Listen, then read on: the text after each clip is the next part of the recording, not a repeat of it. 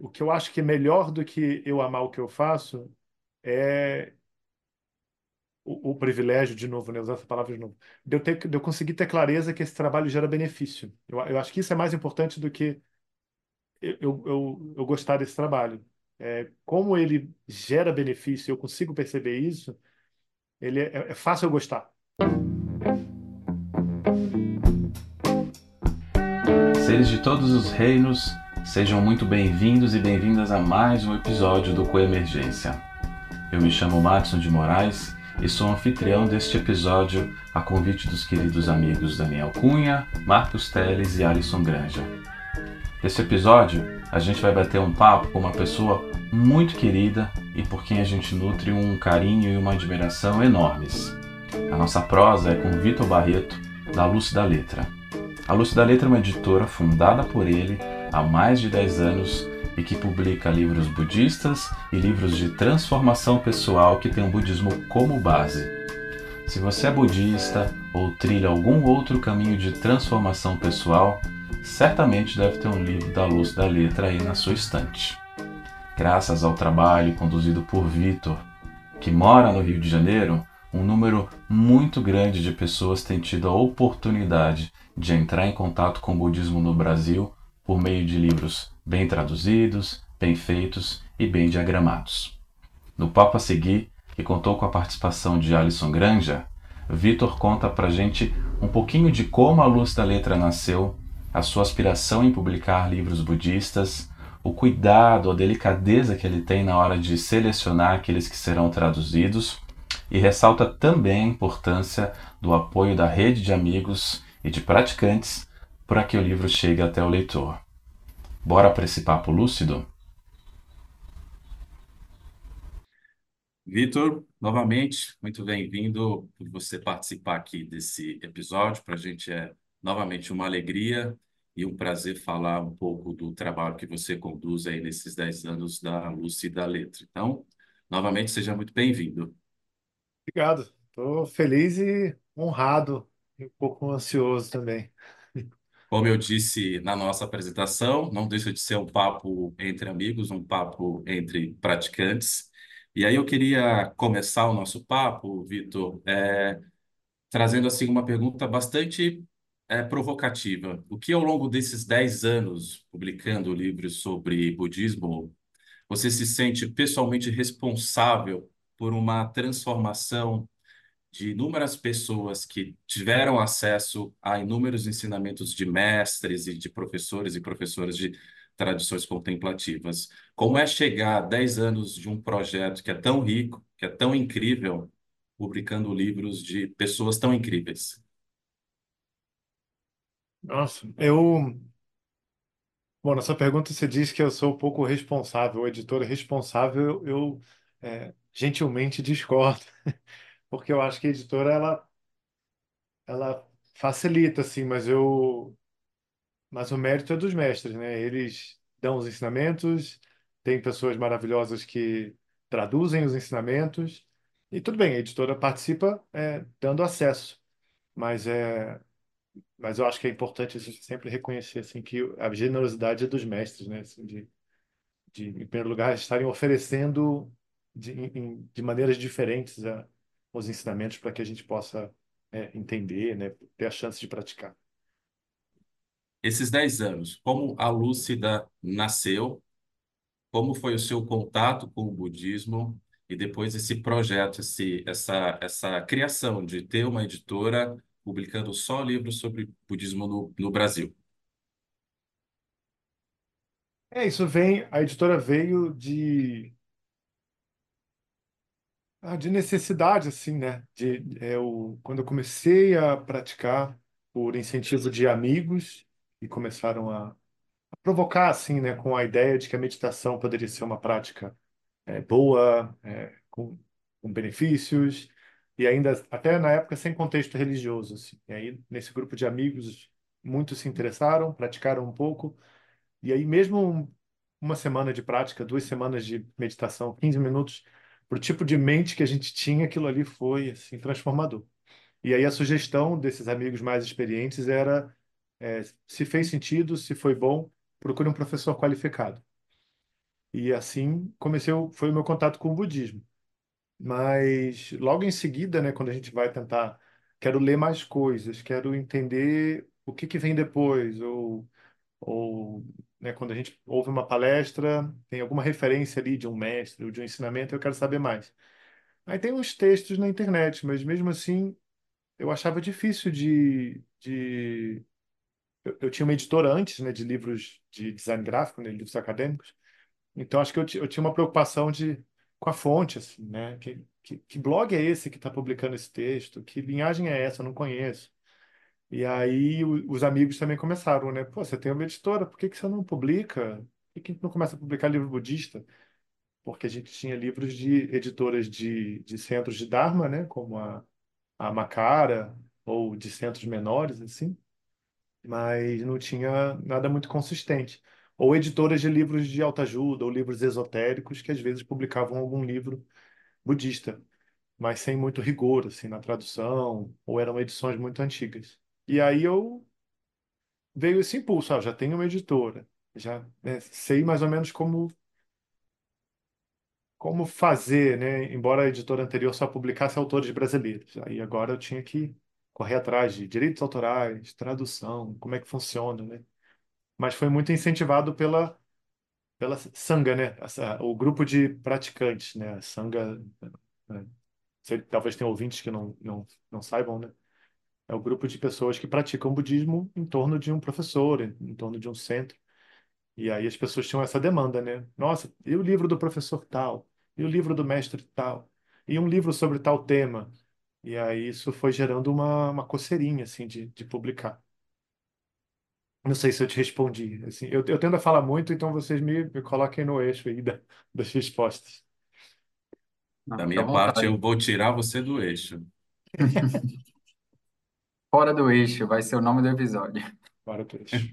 É, eu fiquei curioso para saber, então, como começou essa, essa tua afinidade com a própria questão da, da editora, né? Porque já que você tinha uma editora antes, como foi essa, como a gente fala no, no budismo, né? Essa tendência kármica aí, essa coisa de, de, de se atrair por isso? Ah, legal. Eu, eu fiz faculdade de, de desenho industrial, né? O que se chama design, né? E aí, na, logo no começo do curso, eu entrei para fazer projeto de produto. Na minha cabeça, adolescente, eu queria desenhar liquidificadores, carros, eletrodomésticos em alguma companhia, enfim, em algum lugar do mundo. E eu não precisei de um mês nos laboratórios da faculdade mexendo com madeira e pó de serragem para ver que aquilo ali não era definitivamente o que eu queria fazer. E aí mudei para comunicação visual, que é o que design gráfico, né, e áreas afins. E fui procurar um estágio e o primeiro lugar que eu achei que eu consegui um estágio foi numa, numa editora de livros de design gráfico que, que tinha no meu bairro, né? Eu morava em Copacabana para estudar e eles tinham uma, essa editora tinha uma livrariazinha em Copacabana. E aí eu, eu conheci pessoas incríveis, que era o dono da editora, o gerente da editora, o Silvio, Silvio de Oliveira e o André Vilas Boas. E aí eu fui trabalhar lá como estagiário, mas a editora era tão pequena que a ideia era que eu trabalhasse fazendo é, programação visual, assim, para os livros, tratar a imagem, fazer alguns banners para o site. Mas a editora era tão pequena que eu acabei ficando no telefone com as livrarias, tratando de consignação, é, cotação na gráfica, transportadora, meio que um faz tudo lá. E a editora era muito pequena. Era eu, uma secretária, Regina, o Silvio de Oliveira e o André Vilas Boas. Foi maravilhoso, assim, eu aprendi muito. E aí tem um bichinho, assim, do, do, do livro que, que acho que me picou. Eu não quis fazer outra coisa. Depois eu quis, quis tentar estágio em outra editora, fui trabalhar numa editora maior, na editora Record. É, E aí só quis trabalhar com livro depois, não quis trabalhar com design gráfico. Aí dali, quando eu me formei, eu voltei para Teresópolis, montei uma editora para publicar livros, obras de referência, porque o meu projeto final da faculdade foi um dicionário. Eu, eu adoro dicionários. E aí era um dicionário de palavras cruzadas que o meu avô tinha fazia em, em papel e eu fui desenvolver o projeto. E aí montei uma editora para publicar obras de referência. Eu acho que é parecido com o que acho que eu gostaria de ter sido o que a Lexicon é hoje, né? Que publica várias obras de referência. E aí não deu certo. Enfim, eu não administrar uma editora não é fácil. Mas aí surgiu essa oportunidade, o André, que era o dono da, da editora de design, da 2AB, me, me chamou e perguntou se eu não tinha interesse em tocar a editora, comprar a editora. Aí eu co- consegui comprar a editora, a família me ajudou, uma editora muito pequena, né? E aí fiquei com a, com a 2AB, comprei em 2007, e aí fui tocando ela. Em 2012, 13, veio essa coisa da Luz da Letra. Então, assim, o livro veio do comecinho da faculdade, essa coisa com, com livros. Legal, Vitor. E aí, o primeiro livro que você publicou com o selo da, da Lúcida. Conta para quem está ouvindo a gente, qual foi esse livro? Como é que foi o processo de adquirir os direitos, todo o trabalho? Ou seja, usando uma expressão budista aqui, tem todo um trabalho de interdependência envolvida no processo de publicação. Ao mesmo tempo, contando desse primeiro livro e amarrando assim, como é que é o, amarrando com, com, a- com essa estrutura, né? Como é que é? Não, eu vou publicar esse livro desse professor até ele chegar na mão do praticante, do leitor. Como é que é um pouquinho desse processo? Quanto tempo leva? E os aprendizados que você tem aí também, não só como editor, e também como grande praticante que você é. E você não vai discordar de mim quando eu falo grande praticante. De com certeza eu vou discordar fortemente. Mas eu, eu preciso confessar aqui que eu não sei, de fato, eu acho que eu já pesquisei para responder alguém que perguntou, como você, mas eu, de bate-pronto, não sei qual foi o primeiro livro, porque como as contratações elas vão acontecendo meio que simultaneamente, né? E os, não, não foi assim, eu contratei um livro, lancei um livro, depois eu contratei outro livro, lancei o segundo, depois contratei o terceiro, lancei o terceiro. Foi uma coisa assim, tava eu lembro que o Gata do Dalai Lama era um dos livros, eh, tinha a Lua no Espelho, do Gyala Docampa, eles foram acontecendo mais ou menos ao mesmo tempo, é porque, por um lado, tem uma questão de um livro que eu gostei, que eu queria lançar e que eu achei que seria, queria vender bem o suficiente para começar a fermentar a editora, que era o Gata do Dalai Lama, e tem também obras que surgem por oportunidade, como Lua no Espelho, que foi a, a Lúcia Brito e o, Lama Jigme Lawang que vieram com essa demanda, né? Esse mestre vem ao Brasil é, no ano que vem, mas ano que vem era dali poucos meses, né?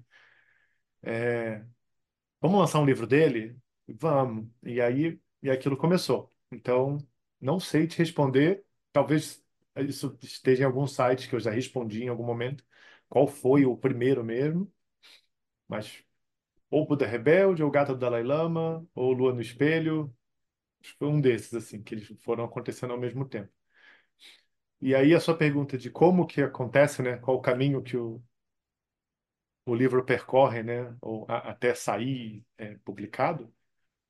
tem alguns caminhos. É, o Lua no Espelho ele percorreu um caminho um pouco diferente do, do padrão, do mesmo modo como o livro Conselhos de Coração para Coração também, que é um outro livro que ele não era um livro em outro lugar.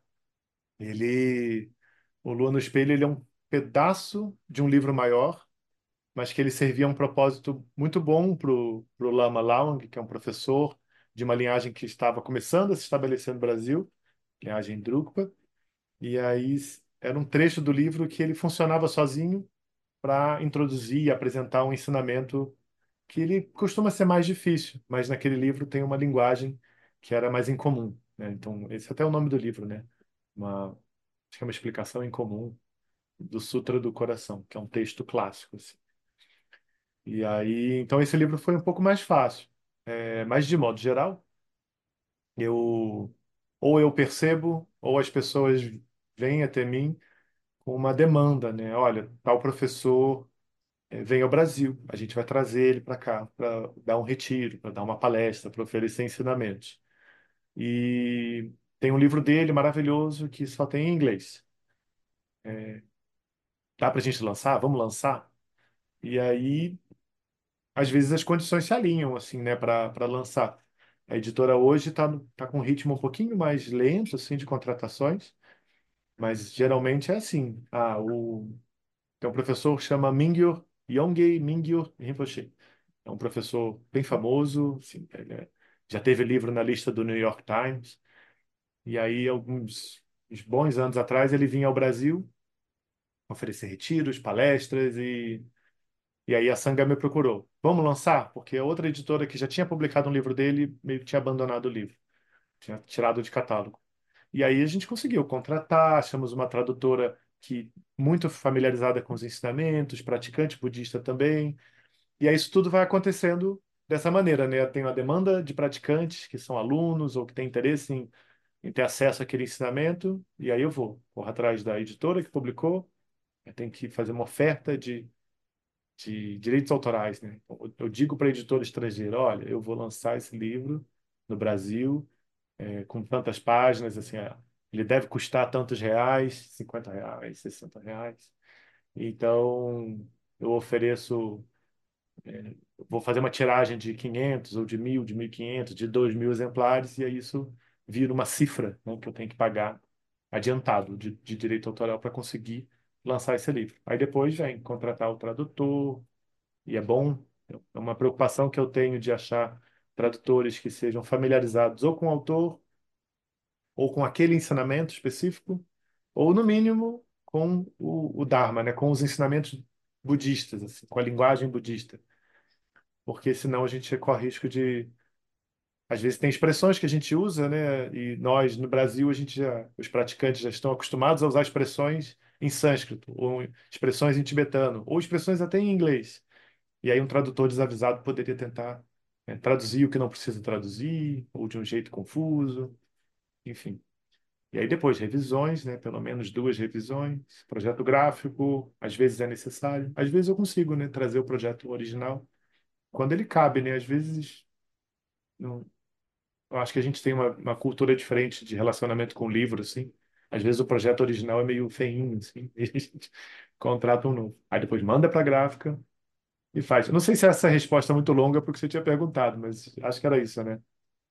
Eu acho que é isso sim, eu acho que é até bom para quem está ouvindo a gente e que é leitor da Lustra compreender todo esse cuidado e essa gentileza sua em oferecer uma obra acessível para o leitor, para o praticante, né, Alisson? Isso aí eu acho que é de um Sim, cuidado sem muito dúvida. ge- generoso, né? A, a- a gente pega livros publicados sobre budismo ali nos anos 80, anos 90, é, isso era até um papo que eu estava tendo com o Alisson esses dias, né? Os livros têm uma tradução muito técnica, muito dura às vezes, né?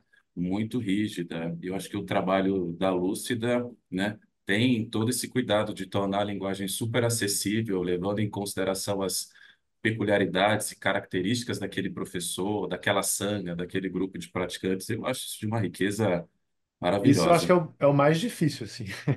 É o que eu, é o que eu acho que é, uma da- é um dos fatores mais que mais me geram um- uma ansiedade no, no, no meu trabalho. É essa medida de,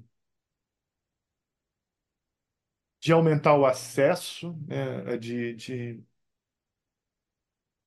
tanto isso em, em, em vários aspectos do trabalho, né? Tanto no, no aspecto de de critérios de, na edição do livro, né, de tradução, de revisão, né, quanto que a gente na tradução e na revisão a gente vai mexendo um pouquinho na fluidez do texto ou em certas escolhas, é, ou quanto que a gente não faz isso, como no projeto gráfico, mas também na curadoria da, né, do, do, do catálogo, é, que livros que, que a Lucilita vai publicar. E aí o que me gera ansiedade, assim, é em que medida que eu vou tentando publicar obras acessíveis de en- entrada, não sei se daria para chamar assim, né? De, de contato, né? De um primeiro contato das pessoas com os ensinamentos do Buda e em que medida eu vou lançando obras que ajudem os praticantes a se aprofundar e a solidificar assim, sua prática.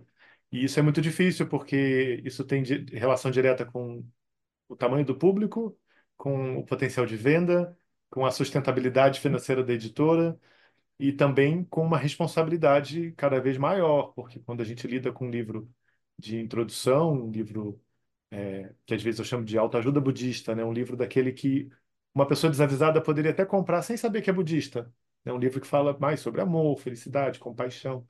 é, meditação, às vezes de um jeito introdutório, é, é mais difícil cometer um erro grave, né? Agora, um livro, um comentário de um texto clássico, de um grande erudito, aí a coisa fica mais, é uma responsabilidade maior, sobretudo por- porque a, a Lúcia da Letra não tem o apoio de um de uma comunidade monástica no sentido assim, não é uma editora que pertence a um centro, não é uma editora que tem um corpo editorial de eruditos. É, eu eu discordo quando você diz que eu sou um grande praticante. Eu tô, eu tenho uma aspiração de ser um praticante.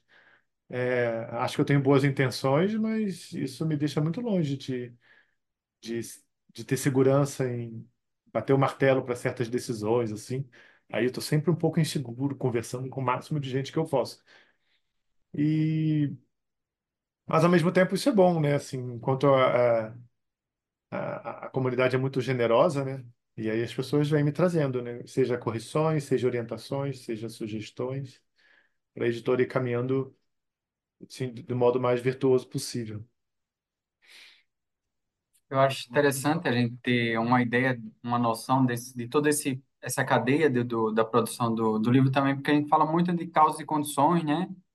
no budismo e essas coisas de, de como as coisas estão é, interdependentes, né? Eu lembro do, do daquele famoso texto do, do Thich Nhat Hanh que ele fala da, do papel, né? De como, como no papel tá todo o universo ali, né? De Tem certa a forma. nuvem, tem a chuva, tem tudo, É, né? exatamente. E aí é interessante a gente, para a gente ter essa consciência, quando a gente pega um livro da Lúcia da Letra, assim, ter uma mínima ideia, né, de todo o processo que, que levou até chegar ali a- às nossas mãos, eu acho bem, Bem bom.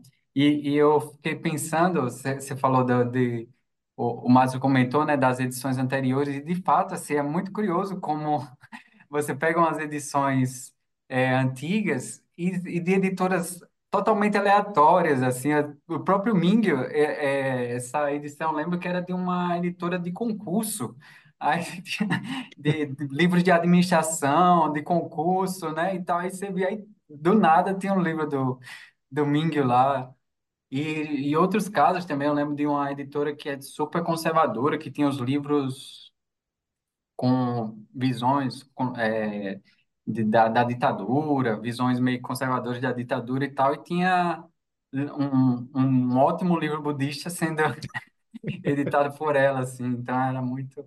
E essa coisa da tradução também, né? Eu, eu tô lendo agora um do Goldstein, que é um professor do, do Theravada, famoso também, que é disso, de uma editora antiga que eu conheci, consegui no sebo. Nossa, mas é um, um sacrifício ler assim, porque aquela... Você vê nitidamente que é uma pessoa que não tem nenhuma familiaridade com o mundo budista que traduziu, assim. Então, aqueles termos super literais, né, que não, não levam em conta o contexto. Então, nesse sentido, eu acho que a Luz da Letra trouxe uma contribuição enorme, assim, para para essa para esse universo budista, né, de, de vinculação do, do conhecimento budista, porque trouxe essa aumentou muito a qualidade nesse sentido, tanto dos livros quanto do da parte gráfica, né? Você fala, você foi até generoso aí de, ah, às vezes é, mas nossa, é muito comum, né? Os livros ter uma Eu agora tô, tô numa fase meio teravada, eu fico, me divirto com as capas dos livros, assim, dos livros estrangeiros. Os caras têm um gosto muito peculiar. É, e às vezes tem uma coisa assim, é, dependendo da linhagem, né? Eu, eu, eu, eu vou percebendo assim, né? Os, os títulos mais introdutórios tibetanos, assim, da, da tradição, das tradições tibetanas, são tem uma tem uma coisa um pouco mais solta, né? Tem a foto do mestre, ou tem uma imagem mais assim, alegre mesmo, né? Uma coisa assim colorida, tal. E às vezes tem títulos de tradições mais mais an- antigas ou clássicas ou as iniciais, né, como do Theravada e tal, que aí às vezes é- ela tem uma uma cara mais é mais séria, ela se apresenta de um jeito um pouco diferente. E isso tem a ver, isso também se reflete na, na tradução e no, no estilo de escrita também, né? Uma abordagem mais técnica, mas ela exige um rigor na tradução também, não é? é- e aí, assim, como é que a gente, como é que reflete, né? Um- uma abordagem que ela é alegre e introdutória. E se eu faço uma capa, assim, para um livro que ele é mais, mais técnico, mais... É sério, não sei se é boa, uma boa palavra, né? Mas ele ele é mais direto, assim, né? Uma abordagem direta, é, muito confiável. Aí não, não sei se dá para fazer uma capa super alegre e a pessoa vai desavisada. E aí ela vai ter, às vezes ela vai gerar uma aversão por alguma coisa que, imagina, aquilo ali é um ensinamento, é, é, um, é o Dharma, né? São os ensinamentos do Buda. Aquilo ali, aquele ensinamento ali praticado à exaustão vai levar a pessoa à liberação. E aí, porque eu botei uma capa que não condiz, aí a pessoa vai gerar aversão por aquilo ali. Aí, é, não estou falando aqui da coisa só do, da capa feinha, né? Mas isso, de tentar ter esse encaixe, né, do, da primeira impressão que a pessoa tem na capa, na apresentação do livro com o conteúdo. É, tanto para um lado como para o outro, né? Às vezes é é uma joia, às vezes, né? Todos os ensinamentos do Dharma são joias, né? E aí aquele ensinamento é precioso, maravilhoso, e aí se a gente não tiver o cuidado, a gente embala aquilo de um jeito que a pessoa olha, acha estranho, acha feio, acha esquisito. Sempre pode acontecer, né? Mas o maior cuidado possível, assim, né? Imagina, são joias, as pessoas podem. Aquilo ali pode levar ge- gerações diferentes, né? Você comprou um livro no sebo, pode ser um livro da Luz da Letra daqui a 40 anos no sebo. E espero que a capa comunique para a pessoa assim: olha, aqui dentro tem uma preciosidade. E não alguma coisa estranha que só alguém que está muito interessado vai buscar. Eu saí um pouquinho do que você falou, assim, mas é porque eu achei que era importante trazer, Sim, acho que sim. por conta dessa formação no design, que apesar de eu não gostar de fazer design, mas é uma preocupação, assim, que sempre me surge, né, de como que eu estou comunicando o que está ali, né? É, não, não tinha pensado nesse sentido, eu achei interessante. Lembrei de um filme, não sei se vocês já viram um filme chamado, é, o, o, o nome original é Blue Valentine, mas traduziram como Namorados para Sempre. E o, pôster era tipo um casal se pegando, assim. Aí você entrava no filme esperando, tipo, ah, um romance, né? E o filme era só a decadência do relacionamento. Aí eu vi, tipo, assim, uns seis casais saíram no meio do filme, assim, nossa, que propaganda enganosa é essa, né? Então, eu lembrei, né? imagina, se você pega um, um livro muito denso, né, com a capa muito alegrinha, pode gerar um efeito semelhante, talvez. Pois é. Ah, esse, esse cuidado é mesmo muito, muito rico, né, que a editora tem com a Lúcida. Eu, o Instituto Vozes da, da Minha Cabeça diz que 10 em cada 10 praticantes hoje no Brasil possuem um livro da Lúcida Letra, acompanhando a prática e tal. Eu acho que, o Vitor, eu acho que publica, editoras de livro de Dharma, assim, de budismo no Brasil, é a Lúcida, estava tava pensando aqui é, ontem, é a Lúcida, a Bodhigaya e a Macara, né? Acho que são só três dessas editoras que O, hoje o, publicam o SEB também tem a, o, agora eu não sei como é que chama a editora do SEB, né, se é Ação Paramita ou se é Editora Caminho do Meio, eu não, eu não sei como é que chama, assim, mas o SEB, é o Centro de Estudos Budistas Bodhisattva do, do Lama Padma Tem também uma iniciativa editorial, publicou algumas coisas. É, Aí você falou Macara, tem a Bodhigaya. Eu A acho. Pereirópolis publica uma ou outra coisa, mas não tem uma É, a, a publicação regular Perópolis, ela também, né? publica outras obras, assim. Ela É, publica né? livros do Dharma e acho que um pouco por conta de uma conexão pessoal, assim, da editora com, com o Lama Santen.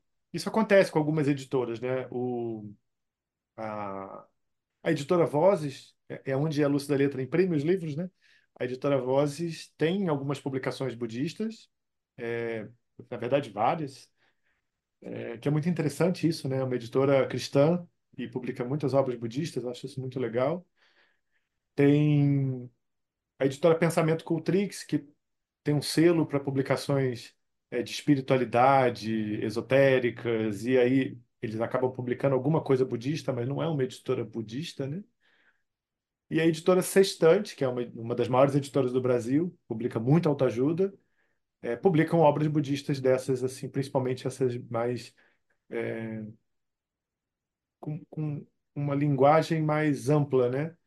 Que são mais acessíveis para o grande público. O maior exemplo é a Pema Chodron, né? A Sextante publica a Pema Chodron, e isso eu sei, né, porque eu conheci um dos editores lá, ele gosta da Pema Chodron, é uma coisa pessoal dele, assim, de não quero publicar Pema Chodron, ela é maravilhosa e eu não quero deixar de ter os livros dela, assim, os que eu puder publicar, eu vou publicar.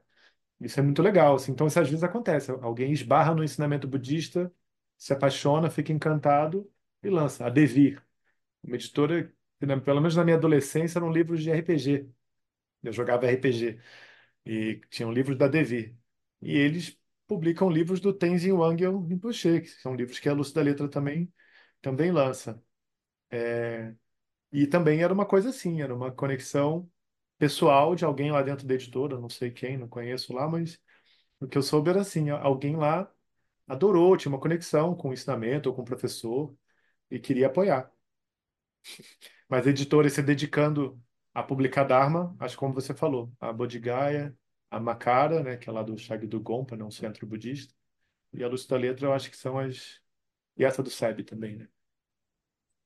Tem uma você falou aí dos. também. Tem uma pequenininha chamada Ami, que ela publica de um do Tartin Hearn. Até tem um, um livro deles, é do Luiz, bem bem legal também. Ele tem poucos livros, mas é um trabalho bacana de Tem a Botucatu. Madras, a Madras também, né? Que eventualmente sempre lança um título, né?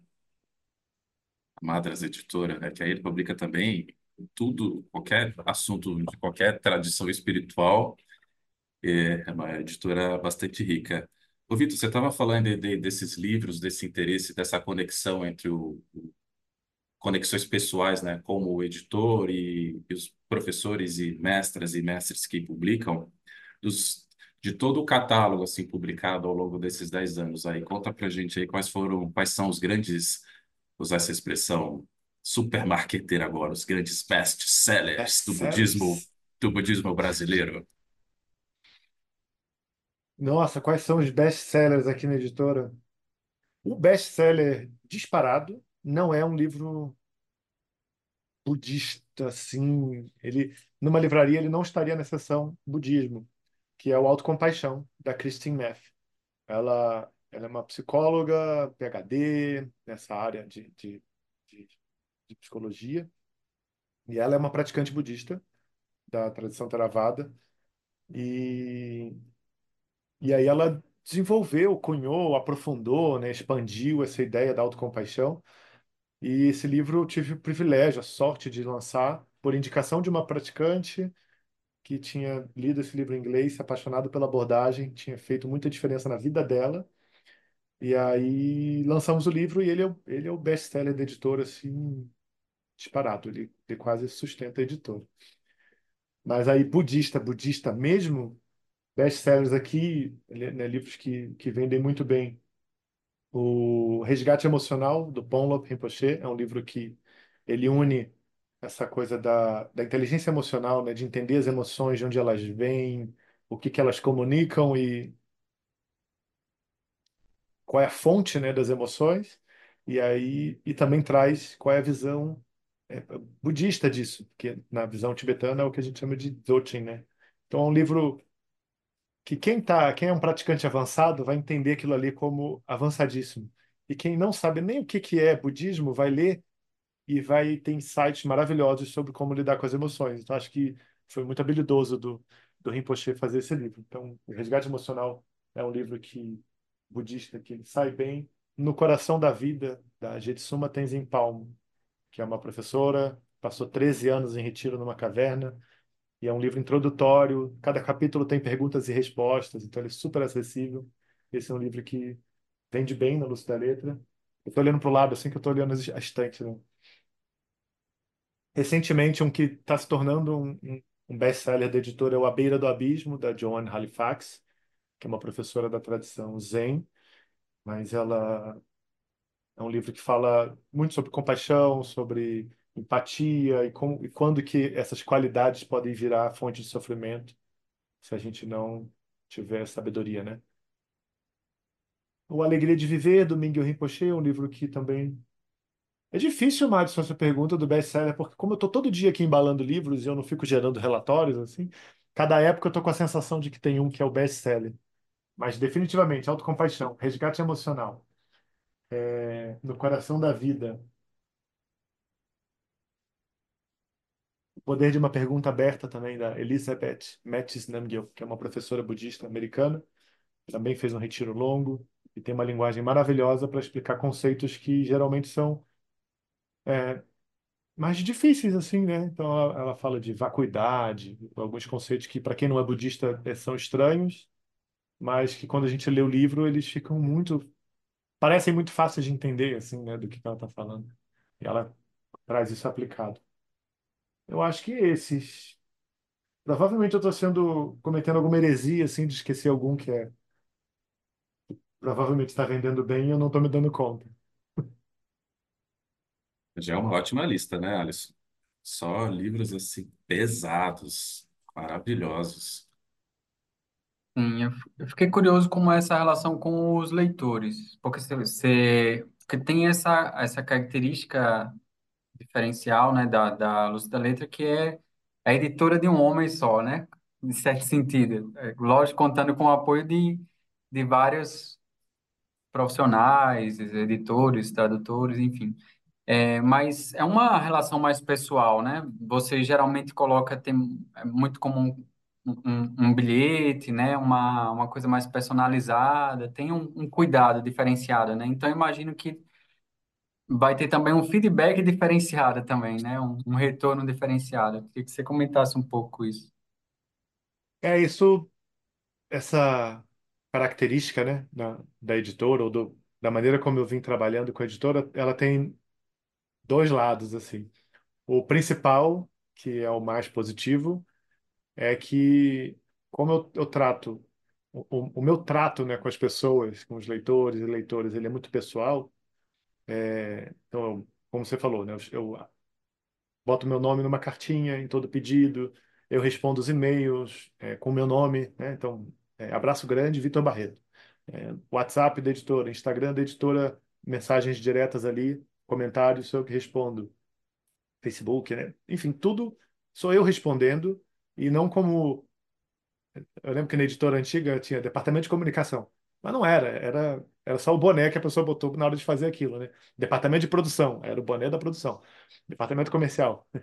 Aqui não, então é assim, ah, sou eu mesmo, porque na outra editora, na, nessa editora de design, eu tinha, eu me escondia atrás da editora para enfim, um pouco por medo de julgamento, acho que eu, eu era mais novo também, e eu estava pegando uma editora acadêmica, o, o, o universo acadêmico, ele é muito, pode ser muito difícil de transitar, né?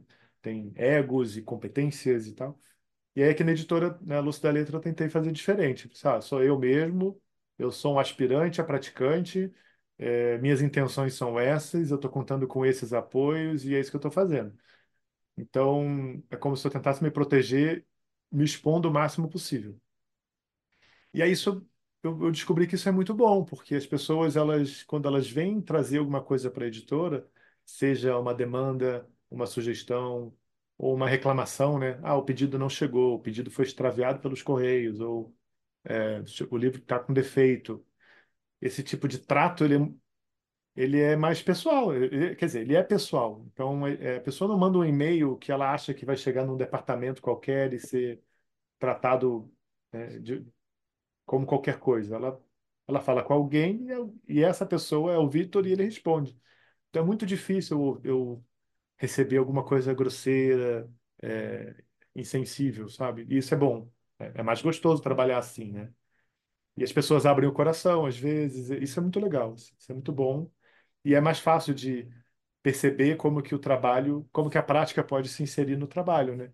É, tanto no- na questão da interdependência, como isso, né, de a gente entender o que o outro passa. As pessoas às vezes vêm e me pedem sugestões. Olha, eu perdi meu filho, é, não sei o que fazer, já tem um ano e tem alguma leitura? Uma amiga falou do budismo.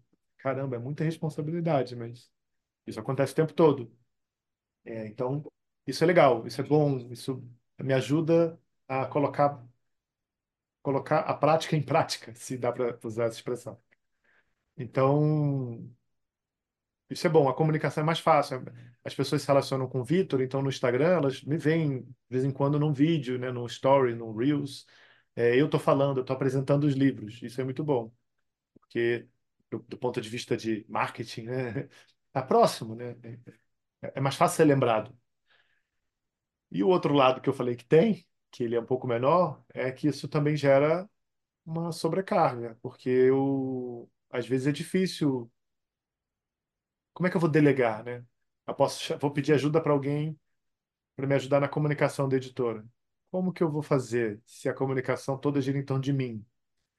É, como que essa pessoa vai ser percebida, né, pela sanga, pelo, pelos leitores? E de onde ela veio? né? Enfim, isso é difícil. E aí eu vou, eu não, não delego. E aí numa época em que a mente não está funcionando muito bem, eu não gravo vídeos, eu não faço conteúdo. E aí isso, no mundo em que a gente está, em que a gente é obrigado, né, um negócio é obrigado a produzir conteúdo, a fazer coisas, fica um pouco difícil, assim. É, às vezes é, é, é gerador de ansiedade também. Mas ossos do ofício, assim, é um, é um, é um formato que me protege e ele tem o seu sua responsabilidade, assim, né? Com grandes poderes vem grandes responsabilidades, como diria o, o tio lá do Homem-Aranha. Tio do Peter Parker. Peter, é, o tio do Peter. Peter Parker. E para, bom, você completou, então você está a, a Lúcia está completa há 10 anos. É, O que que você está engatilhando aí para 2024, Vitor? Tem algum projeto que você segue trabalhando? Alguma. Vamos falar de novidades, novidades da Lúcia e da Letra para o público leitor, aqui no nosso quadro de novidades. Tem alguma, algum título que você está aí traba- tentando trazer? Algum, algum outro, alguma outra obra de algum outro professor? O que que você está vislumbrando aí para essa chegada de novos títulos? Bom, tem sempre muitas novidades. Eu estou até abrindo o site da Lúcia da Letra, porque eu me perco. Porque é muita coisa. Aqui no site tem próximos lançamentos. E aí tem uma lista, assim, é, um, dois, três, quatro, cinco, seis, sete, oito, enfim, são muitos projetos ao mesmo tempo. Porque é isso, né? Como a editora é pequena e a gente, né, tem esse trabalho coletivo com pessoas que não necessariamente vivem do trabalho de traduzir, de revisar e tal. Cada projeto tem sua, tem uma vida própria, assim, um ritmo próprio. E aí, conforme causas e condições se reúnem, o livro sai, né? Mas assim, os próximos lançamentos, Sutra do Ataque do Coração, que é é um livro que ele pega um texto clássico, né, que é o Sutra do Coração, é, que é um texto que acho que quase todo praticante budista é, tibetano, do Zen, tá, tem familiaridade. E o, esse autor, o Carl Brunholz, não sei como falo sobre o sobrenome dele, ele explica, né, ele, ele faz um comentário do Sutra de uma maneira muito muito acessível, assim, muito interessante, mas ao mesmo tempo muito, muito precisa. Ele é um, um estudioso mesmo. assim. Esse é um livro que vai sair, que eu tô animado para lançar. Tem dois livros do, eu não sei também se eu estou falando errado, Analayo, a, como é mesmo, Alisson? Análio. Análio, é, de meditação, são instruções de meditação, né? São dois livros bem práticos, assim, pequenos e, práticos, diretos.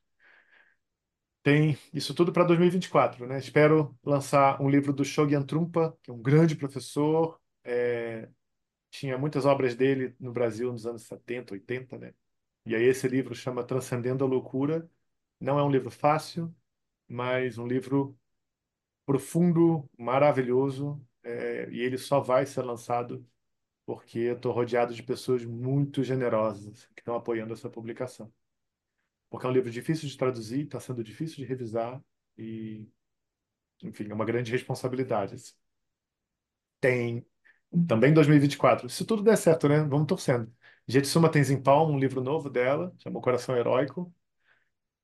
Livro na nova edição, que é uma, é uma parte do, do trabalho da Lúcia da Letra, é relançar obras que saíram de catálogo em outras editoras, né?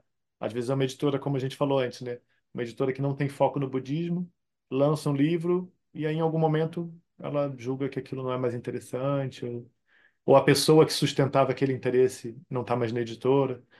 E aí é o livro do Tenzin Wangyal, de yogas tibetanos do sonho e do sono.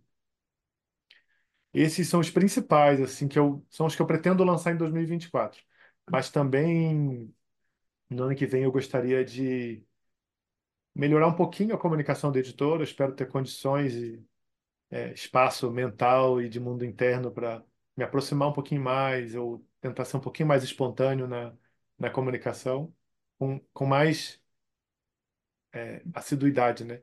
Então, às vezes eu tenho uma, uma fase em que eu falo muito, abro e começo, comento, e outra fase eu já estou um pouquinho mais desorganizado e fico umas semanas sem aparecer.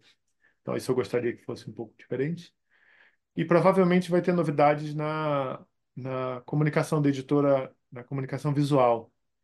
A editora Luz da Letra ela tinha a mesma identidade visual por muitos anos, passou por uma mudança, há cerca de dois anos, mas eu acho que não foi feito do melhor jeito, assim.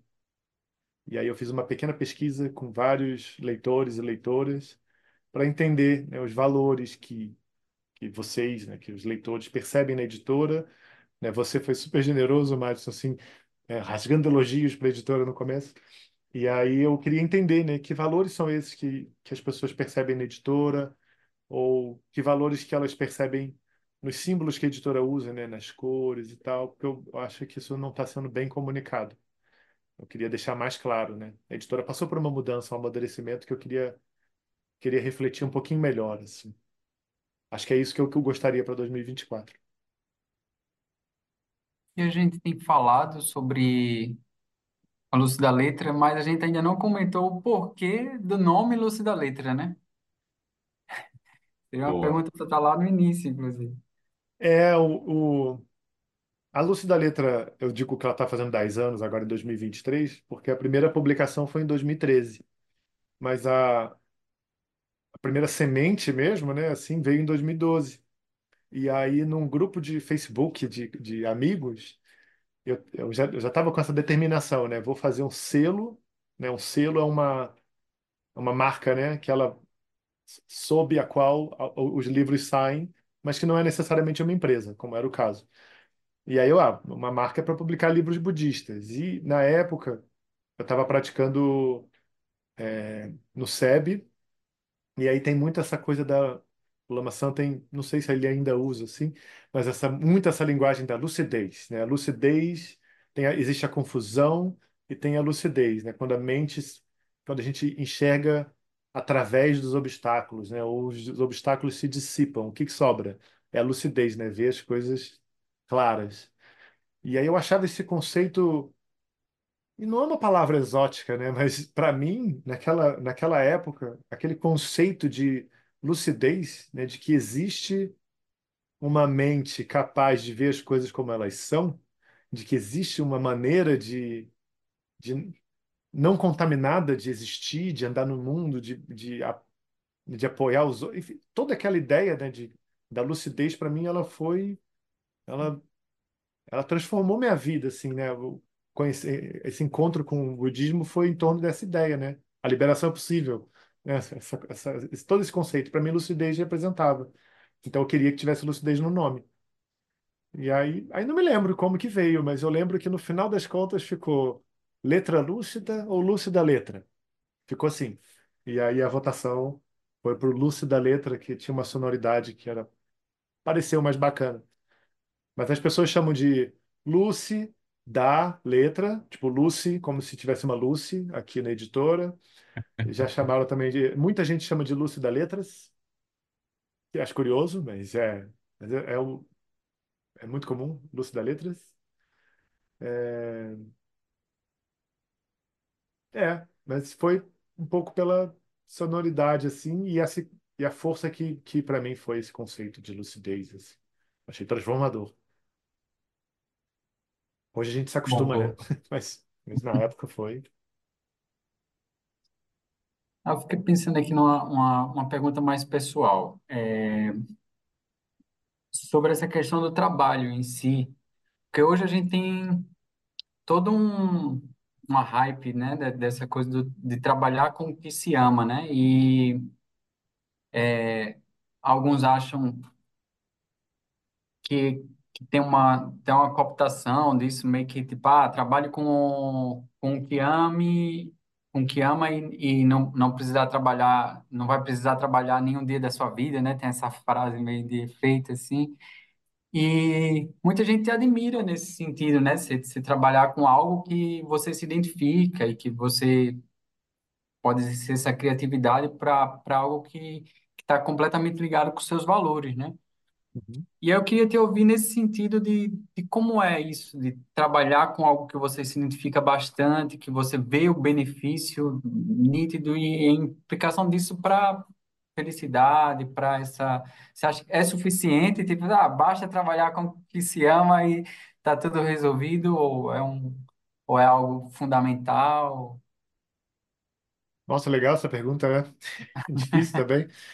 É, eu acho difícil de, de falar isso porque, porque eu me sinto muito privilegiado, né? Primeiro porque eu encontrei, privilegiado porque eu encontrei uma prática espiritual que eu tenho me conectado e conhecido pessoas maravilhosas e professores maravilhosos. Só isso já é um privilégio que eu acho, né, é, é enorme, assim. E aí conseguir trabalhar com algo que para mim eu acredito, né, eu tenho uma plena confiança de que pode me levar à felicidade e pode levar as pessoas que eu amo à felicidade, todas as pessoas à felicidade. Nossa, mais legal ainda, né? É, e usar uma habilidade ou conhecimentos que eu tinha para fazer isso, né? Já trabalhei com editora e tenho alguma facilidade de entender esse mundo de livrarias e logística que, que eu acho que eu consigo fazer um por cento do que é necessário, mas que já ajuda, né? Os livros estão chegando até as pessoas. Isso também é muito legal. Então, isso é muito bom, são vários privilégios. É, e sem dúvida isso me ajuda nos dias mais difíceis, porque é, é muito difícil eu me distrair do benefício que esse trabalho proporciona para as pessoas, porque todo, todo dia quase eu recebo uma mensagem carinhosa, assim. Então é por isso que eu digo que é difícil falar, porque é, é muito privilégio, assim, é muito fácil. Talvez seja diferente de alguém que ama, não sei, é, outra, alguma outra profissão, né, que a pessoa ame fazer, talvez ela não tenha esse feedback, nesse retorno diário, né, do benefício que aquilo está gerando. Ela ama, mas talvez aquilo não apareça. Para mim, aparece. Mas eu acho que eu acho que existe uma romantização disso, né, de trabalhar com o que se ama. E eu acho que o que eu acho que é melhor do que eu amar o que eu faço é o, o privilégio, de novo, né, usar essa palavra de novo, de eu, ter, de eu conseguir ter clareza que esse trabalho gera benefício. Eu, eu acho que isso é mais importante do que eu, eu, eu, gostar desse trabalho. É, como ele gera benefício, eu consigo perceber isso, ele é, é fácil eu gostar. E aí eu, eu digo isso porque eu comecei a fazer um trabalho paralelo de planejamento financeiro. Então, estou ajudando, comecei ajudando alguns amigos e eu acho que isso pode virar um trabalho paralelo, né, de ajudar as pessoas com finanças, né, finanças pessoais e tal, às vezes até a empresa.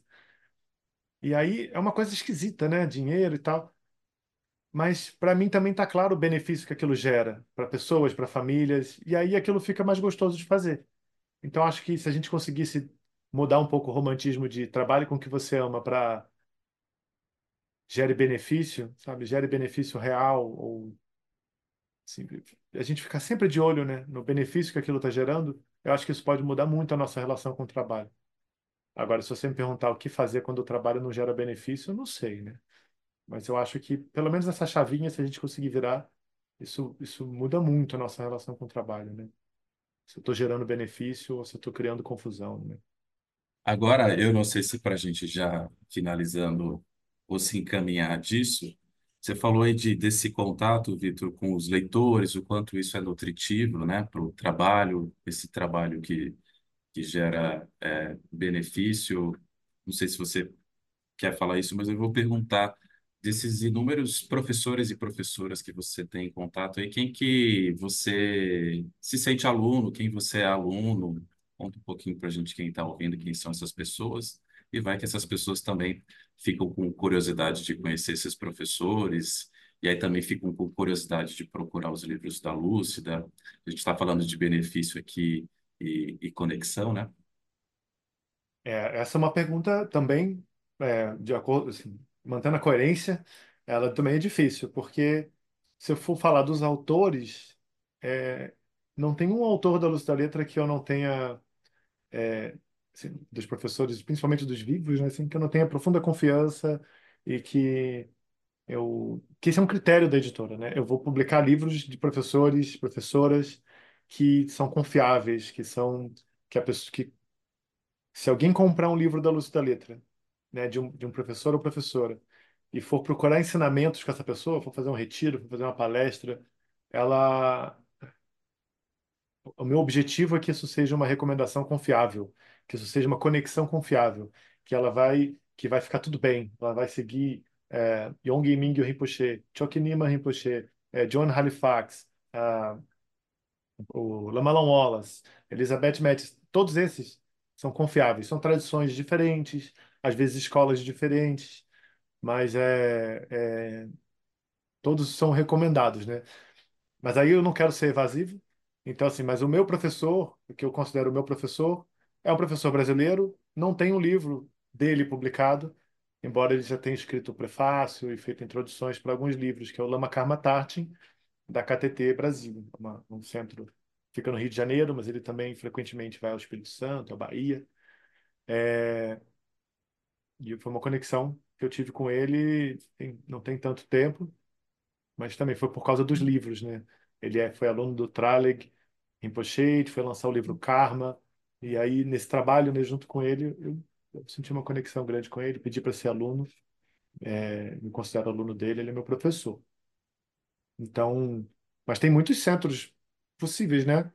É, mas a recomendação que eu faço para os ouvintes do Coemergência é que se existe conexão com a meditação, benefício da meditação, com, ou se o budismo é uma tradição que fala com o coração das pessoas que estão ouvindo, assim, que elas procurem mesmo um centro.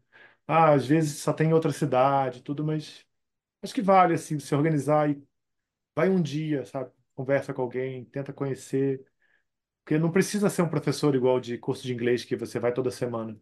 É mais importante gerar uma conexão genuína, de confiança com uma tradição, com uma linhagem, que é uma sabedoria que vem sendo testada e transmitida. E aí, se isso existe, as bênçãos chegam, sabe? Não precisa encontrar com o professor toda semana. Eu me meti numa área aqui que não é a minha de, de explicar, sabe, assim, conceitos, mas é porque eu, eu sinto isso muito no meu coração. Se a editora gerar conexão das pessoas com os mestres, com os professores, com as linhagens, é missão cumprida. E aí eu acho isso até mais importante do que ficar tendo um contato frequente com professores. Eu acho que Tudo bem? você deu uma resposta incrível. E, e aí, Vitor, falando de venda e tudo, é, os livros estão disponíveis é, pelo site da editora. A gente, a gente teve essa conversa aqui bem, bem grande, explicando todo esse cuidado, esse, essa delicadeza, né, de, de, de trabalhar e oferecer e chegar para o leitor o melhor produto, com uma carta, com uma coisa personalizada, né? E a gente está revitalizando um movimento de apoie pequenos negócios, apoie a economia regional, economia criativa, etc., né? É, se a gente fosse recomendar para a galera que está ouvindo a gente que vai sair desse papo assim super motivada, puxa, eu quero descobrir a Lúcida, quero descobrir o mestre, esse professor. O caminho ideal, assim, pensando como, como negócio, como gestor, é a pessoa fazer essa compra pelo site, direto contigo, né? É, como, como gestor, né, como você falou, a, o que mais apoia a editora, o, o trabalho que a editora faz, o meu trabalho, é, e toda essa coletividade interdependente, né, de tradutores, revisores e tudo, é comprar com a editora. Ou, e eu acho igualmente é, virtuoso e benéfico, comprar num centro de Dharma. Se a pessoa já frequenta algum centro budista, ou se você foi num centro budista conhecer e tem uma lojinha lá, compra lá, legal também. Porque os centros budistas, eles são sustentados pela generosidade dos praticantes, das pessoas. Não tem Geralmente o centro é, é só isso. assim, são pessoas que se unem, querem ter onde praticar e elas sustentam juntas um centro, né, um espaço, uma sala, um, lugar. Então, comprar no site da Luz da Letra ou na lojinha de um centro, de uma sala de prática, são as, melhor, as coisas que mais ajudam. Óbvio, se a pessoa quiser comprar em uma grande rede, na livraria do bairro, maravilhoso também, porque a gente precisa. é, a gente está falando de cultura, né? A cultura ela precisa de apoio, ela é diferente da, de outros negócios, né? Diferente da a Marvel, ela não precisa da nossa ajuda, a Disney não precisa tanto da nossa ajuda, mas pequenas editoras, pequenos artistas, a cultura, né, mais me foge a palavra assim, mas essa cultura de pequena escala, ela precisa de apoio. E as livrarias fazem parte desse movimento cultural e elas precisam muito de ajuda, porque a gente está enfrentando gigantes, assim, que são parceiros com quem a gente tem que ter relacionamento, mas são relacionamentos um pouco abusivos, assim, se dá para usar essa palavra, né? Então, o dinheiro é uma necessidade, assim, é uma- a economia é difícil, as pessoas buscam preço, mas se for possível gerar benefício, sabe? É, vai numa livraria, no site da editora, no centro de Dharma, isso faz muita diferença. E imagina, eu vi uma pesquisa hoje da, da Câmara Brasileira do Livro que 84% dos adultos não comprou um livro no ano. É um mercado que ele, ele, tá, ele vai sofrer, assim, um bocado, né? Então, ah, tem que trazer outra pergunta para a gente não terminar num, num tom assim para baixo, né? Mas assim, compre no site, eu embalo com o maior carinho, mando para sua casa, mando para casa de quem você quiser, como presente. Mas eu quero, mas vamos trazer o clima para cima. Bora, bora, Alisson, traz esse clima aí. Eu, eu, eu posso, eu posso dizer qual que é o grande livro da Lúcida que para mim é, é, faz muito bem, mas eu vou deixar o Alisson trazer esse, que o Alisson com essa energia ala- Não, alagoana, esse swing alagoano, Swing alagoano. não, mas você não vai deixar o- os ouvintes nessa curiosidade. Pode falar aí qual, qual o livro marcante. é, eu gosto muito do Autocompaixão. Eu vejo que é um livro muito necessário, assim, tanto para praticantes, independentemente de gênero, homem, mulher, enfim. É um livro muito rico. É um livro, apesar do, do Victor disse, né? Não é um livro essencialmente budista, assim, né? Mas eu, eu, ao mesmo tempo em que é também, né? Eu acho um livro muito, muito rico. É um livro que deveria ser é, currículo de criança, estudar autocompaixão, É. estudar. Isso é muito, muito poderoso. É um E, e livro, eu acho que não praticantes à toa também, é viu, best-seller, né? E É, praticantes também, né, e, e Vitor? praticantes também, porque a gente, no budismo, né, a gente tem muito. Eu imagino que os ouvintes do Coemergência já saibam, assim, né? Mas o, o budismo tem muito essa. A compaixão é um tema forte no budismo, assim, para dizer o mínimo, né? É, compaixão e sabedoria.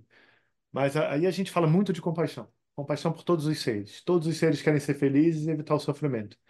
Mas é, mas é impressionante como, na minha experiência pessoal, né, e de pessoas próximas, amigos, pessoas queridas, como que nós, aspirantes a praticantes e praticantes iniciantes, a gente esquece que a compaixão também, nós também somos um desses seres que aspiram à felicidade e evitar o sofrimento. Então, às vezes é muito fácil a gente olhar a gente olha para todos os seres na, na nossa intenção, né? Baratas, pernilongos, bicho preguiças, soldados no campo de guerra, vítimas, todo mundo. E aí a gente consegue ser cruel e perverso de um modo né, muito esquisito com a gente mesmo quando a gente está sofrendo. E aí o autocompaixão é, é exatamente disso, né? Ela é como se fosse um lembrete que não era para ser necessário, mas a gente precisa de que a compaixão ela também volta para dentro. A própria Christine Neff, numa live que a gente fez de lançamento do segundo livro dela, que é o Autocompaixão Feroz, ela fala, né, que autocompaixão é um termo que ele é, ela como praticante budista, né, é um termo um pouco é, esquisito, né, porque ele, ele parece levar uma coisa egoísta, né, autocentrada, mas, mas não é assim. Toda, toda compaixão, ela não é seletiva, é compaixão para todos os seres, inclusive para a gente. O auto vem só porque ele é um lembrete que a gente esquece de se incluir, né, no, no- na na nossa lanterna de compaixão, que a gente está praticando ter compaixão por todos os seres e mas a gente às vezes lembra de ter por uma pessoa que fez algo terrível e esquece de fazer, de ter compaixão com a gente. Então eu faço coro assim com, com você que esse livro ele é ele é, ele é muito necessário, assim, especialmente no nosso tempo, né, de, de, de muita cobrança, de muita exigência. E dentro do mundinho budista também, eu acho que às vezes os praticantes iniciantes eles focam muito em almejar qualidades e atingir objetivos é, isso é engano nosso, não é uma falha da tradição, né? Nós é que erramos em tentar ser muito produtivos dentro da nossa prática e que a gente esquece de ser é, compassivo, né? Muito bom. E para concluir, a gente sempre conclui com a pergunta maluca, né, do Coemergência. E é, é diante desse de toda essa tua experiência com, com grandes livros, né, grandes obras de grandes professores, é, o contato com a prática budista, com professores pessoalmente também, o que, é que de mais precioso você consegue pensar assim de para compartilhar com os nossos ouvintes que você resuma 10 anos em uma frase?